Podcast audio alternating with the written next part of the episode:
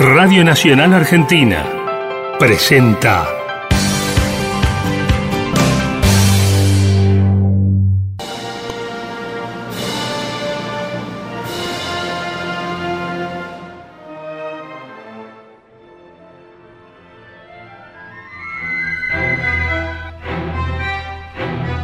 Amigos y amigas, bienvenidas y bienvenidos a este momento especial de Radio Nacional que llamamos Auditorio Principal.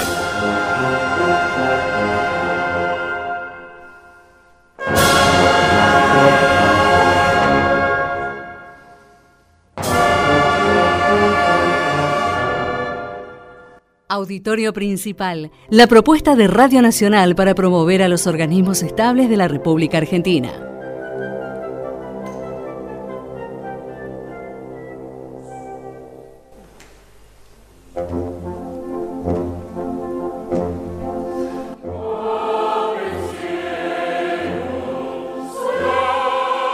Auditorio Principal, Arte, Cultura Argentina.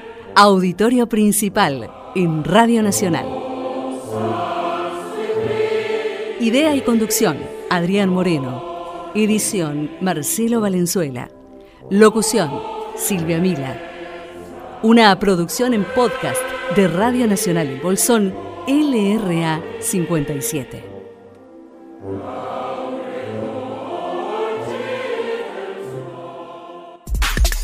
Nacional, la radio pública, el aire nuestro de cada día.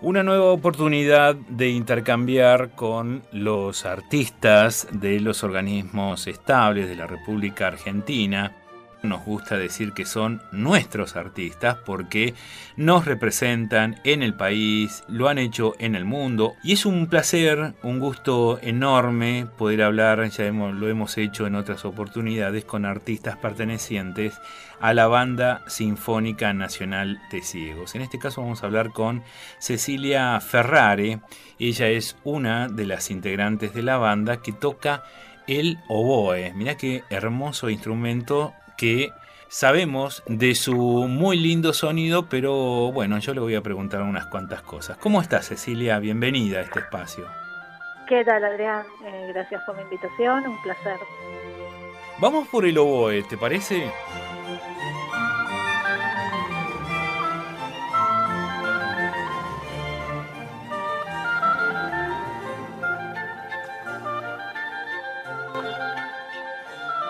De la misma familia, el más grave, digamos, crecido, que son como primos hermanos, es el fagot y el fagot. Ellos sí tienen un sonido grave. El oboe, quizás como característica, es eh, la doble carnia, que hace que sea como un sonido más. Mmm, algunos dirían nasal, yo no diría nasal, pero es diferente al sonido pastoso del clarinete, por ejemplo, que es un instrumento de cañas, ¿no? El clarinete es de caña simple y el oboe tiene dos cañas que se unen, las paletitas, se, se unen con, con, sin, con hilo y eso va puesto sobre un corcho que tiene un tubo de bronce por dentro y que es lo que va dentro del oboe. Digamos, el tubo va dentro del oboe y cuando vos soplas pasa el sonido, el aire y ahí se produce el sonido después adentro del instrumento. Ajá, ¿y cómo se te ocurrió eh, estudiar oboe? Porque digamos que no es de los instrumentos más comunes. Estoy adentro de la banda, yo entré tocando el contrabajo. Yo empecé en la escuela de ciegos, en la escuela San Martín en el año 90, tenía 15 años. Eh, por recomendación de, de un oftalmólogo, yo era disminuido visual y, empecé a estudiar eh, braille, el sistema braille, acercarme al sistema braille, a la educación especial. Y adentro del colegio conocí eh, lo que era el área de música, que había gente que formaba parte de la banda, había unos docentes, en ese momento Susana Morelo, que era parte de la percusión de la banda, y ese fue mi primer contacto con la banda eh, de ahí, bueno, me surgió esto de, estudiar música, porque era algo que siempre, desde muy chiquitita, desde muy pequeña, eh, yo me soñaba arriba de un escenario. Eh, de hecho, había estudiado danzas, eh, soy profesora de baile. Siempre me gustó todo lo, que tuviese que ver con el arte. Y, y, bueno, ahí vi como mi posibilidad de estar en lo que me gustaba. Y mi primer instrumento fue el contrabajo. Eh, y en el conservatorio empecé a, digamos, haciendo distintas materias, empecé a tener más contacto con el sonido del oboe y me empezó como a, como a enamorar. Eh, pero bueno, fue bastante después que pude empezar, ya dentro de la banda, estando dentro de la banda, eh, tomé la decisión de empezar a estudiar, de empezar a bucear eh, con el instrumento y, bueno, y después eh, prepararme para, para poder rendir el concurso y pasarme definitivamente a la fila. Auditorio Principal en Radio Nacional.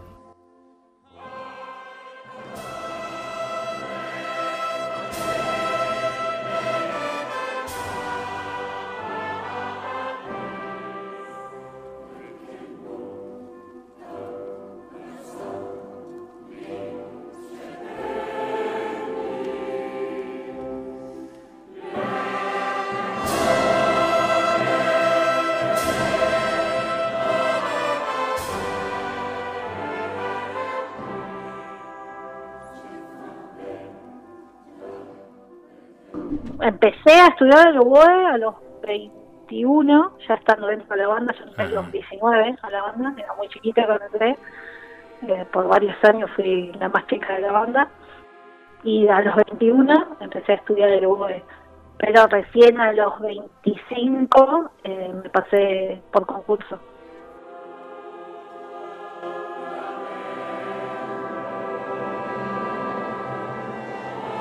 En este momento sí, hace 16 años que, perdí la vista, definitivamente.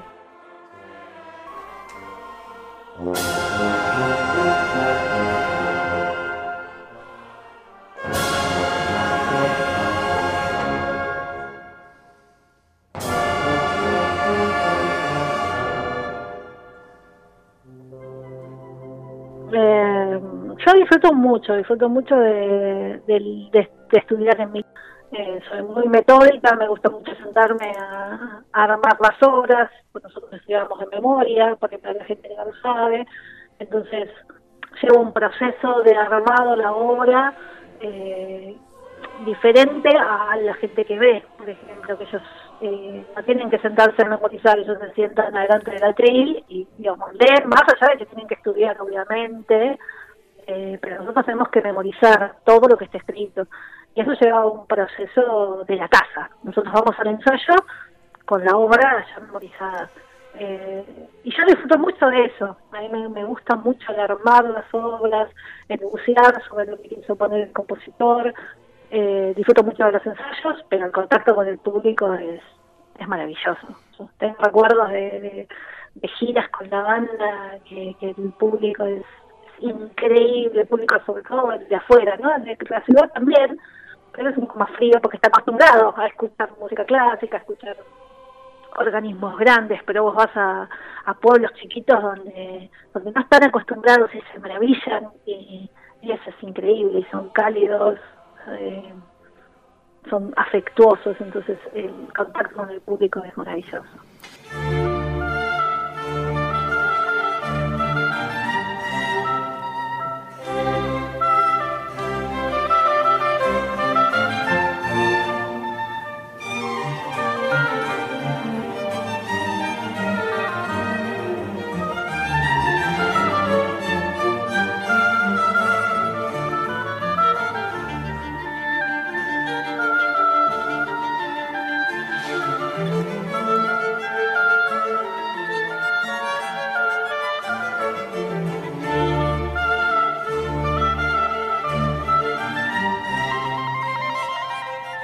Sí, sí, yo muchos años manejé los dos sistemas porque el conservatorio lo hice en tinta, pero sabía al mismo tiempo desde los 15 años que manejo el sistema oral y la psicografía, pero digamos, mis, estudios los hice por una cuestión de que en ese momento no había gente tanta gente que hacía hiciera transcripciones y era muy costoso, entonces eh, como yo podía lo hacía en tinta, digamos, con pentagramas. Manejé los dos sistemas hasta que dejé de ver, hasta los 29 años yo manejé los dos sistemas, el pentagrama y la musicografía. En este momento es solo musicografía.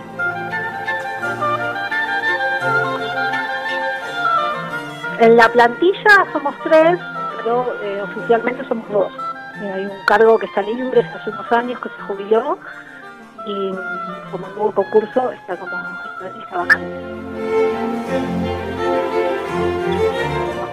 Tengo la responsabilidad de tocar muchos solos porque lo voy eh, es un instrumento solista, entonces tiene muchos solos dentro de las obras. Eh, tengo la, el placer y la responsabilidad muchas veces de, llevar adelante un solo, eh, pero también he tenido la posibilidad, gracias a Dios, de, tocar. en mi caso, he tocado el año pasado, en el 2019, y en el 2014 el concierto de Vivaldi para oboe, está la oboe orquesta, pero bueno, se hizo la, adaptación para oboe y banda y yo lo he podido tocar en tres oportunidades, en tres conciertos en el 2014 y el año pasado en dos conciertos en el 2019 en la Bolsa de Comercio y en la Facultad de Derecho.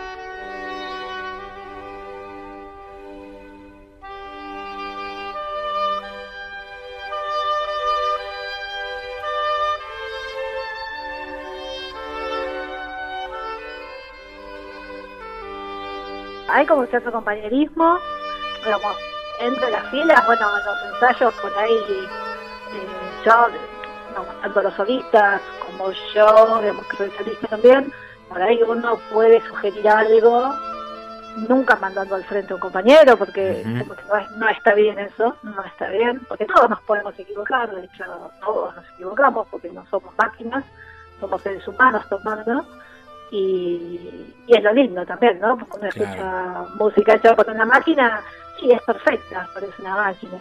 Nosotros le ponemos el condimento de, ser música y de ser tocada por una persona que, que tiene días buenos, días malos y, y que tiene sentimientos. Entonces, eso está todo involucrado cuando te sentas a tocar. Eh, se trabaja para que no haya errores, obviamente, pero, pero nunca se manda al frente compañero. No, Se está trabajando sobre el tercer proyecto, eh, que está en proceso de, edición todavía, eh, que es una, obra del compositor Gerardo de Justo, compositor argentino que en este momento vive en Francia, y mm, no, se hizo toda la transcripción. Eh, bastante particular, porque las chicas de copia tuvieron que grabar las partituras para que todos nos copiáramos en las casas, eh, porque no pueden ir al ensayo a, prepararlas. Y bueno, las estudiamos, las grabamos, hicimos el video y ahora se está editando. Ese es el tercer proyecto. Hicimos eh, también una obra de Holz que nosotros ya tocábamos, eh, un homenaje a Piazzolla, que, que eso fue de todo el Ministerio, de toda la Dirección Nacional de Organismos Estables en el cual participamos tocando Libertango. Y, bueno, ahora se está trabajando con esto y acaban de mandarnos un mail para grabar eh, eh, también Ecomom de Beethoven. Yo tengo muchos recuerdos de la banda, digamos, tuvimos una época muy, muy placentera cuando estaba como director el maestro José Luis Cladera, que nos acercó a grandes figuras de la música, grandes directores de la música clásica también.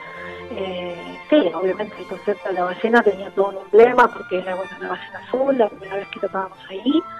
Eh, tocar con León, que es un placer. Yo he tenido la, posibilidad en ese concierto de tocar en un grupo reducido con él, así que ensayábamos mucho, después que, se iba la banda, nos quedábamos ensayando con él y, era una persona, digamos, recuerdo estar sentada y, que se ponía a charlar como si estuviese en su casa, faltaba el mate y pasaba el tiempo y no tenía apuro de irse, no tenía apuro de irse y era maravilloso estar con él. Eh, ese concierto fue muy lindo, muy lindo, pero también bueno, tengo recuerdos de, tocar eh, con Tito Vitale en el Auditorio de Belgrano, con Juan Carlos Baglietto. En ese, en ese concierto tocamos con eh, un guitarrista, el concierto de Aranjuez, un guitarrista cubano, Víctor Pellegrini y también ese concierto fue maravilloso, maravilloso el público, maravilloso el concierto en sí. Eh, nada, tengo muy lindos recuerdos de los conciertos de Bueno, yo soy mamá de tres, tres hijos, eh, de 20, 20 años, 18 y 16 en este momento, dos nenas y un varón. Ellos se ríen porque para ellos es normal escucharme tocar el oboe eh, y cuando eran muy chiquititos, eh, yo jugaba con ellos al jardín, como cualquier mamá, y yo era maestra y los sentaba en el piso con actividades y yo tocaba el oboe. La maestra tocaba el oboe y ellos jugaban. Esas eran mis mañanas, porque en ese momento el papá, digamos, mi ex hija, eh, trabajaba, entonces yo estaba sola con ellos y quería disfrutarlos también, no quería pedir ayuda porque quería estar con ellos y en el mismo momento, porque después durante la tarde yo tenía que ir a ensayar, entonces a la mañana estaba con ellos. Y bueno, esos eran nuestros momentos de juego y de estudio al mismo tiempo. O sea que para ellos es normal verme tocar, digamos, siempre fue normal verme tocar. Vivo con los más chicos, la mayor se vive sola.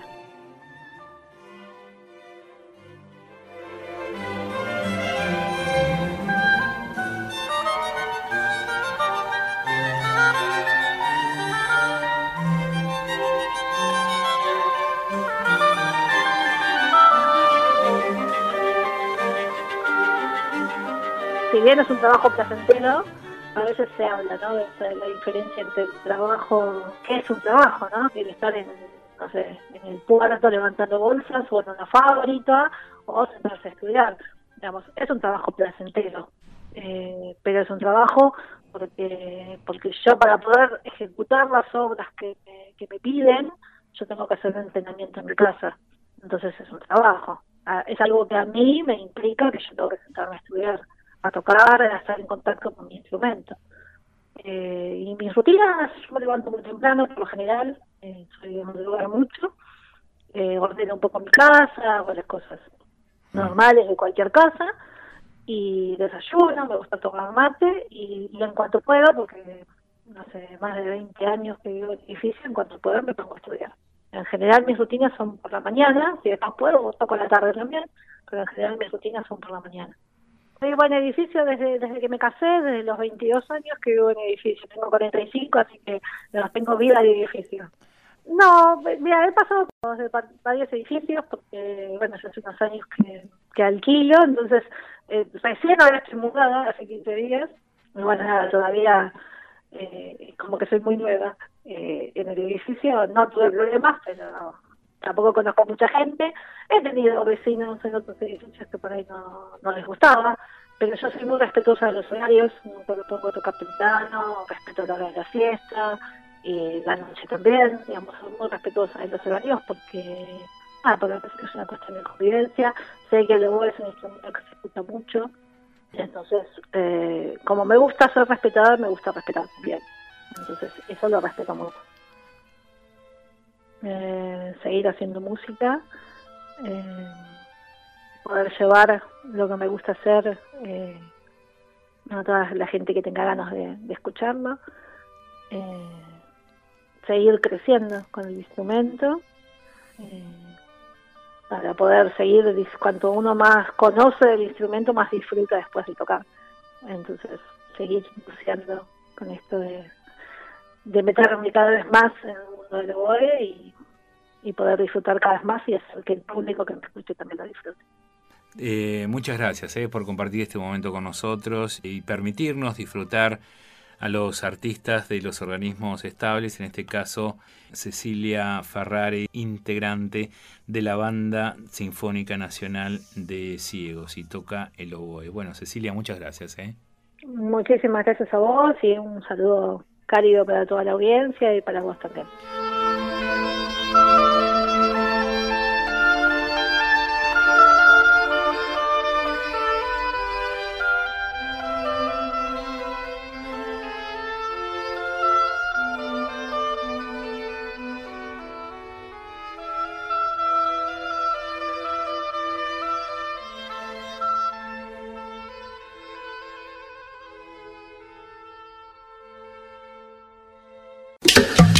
En toda la Argentina. Nacional.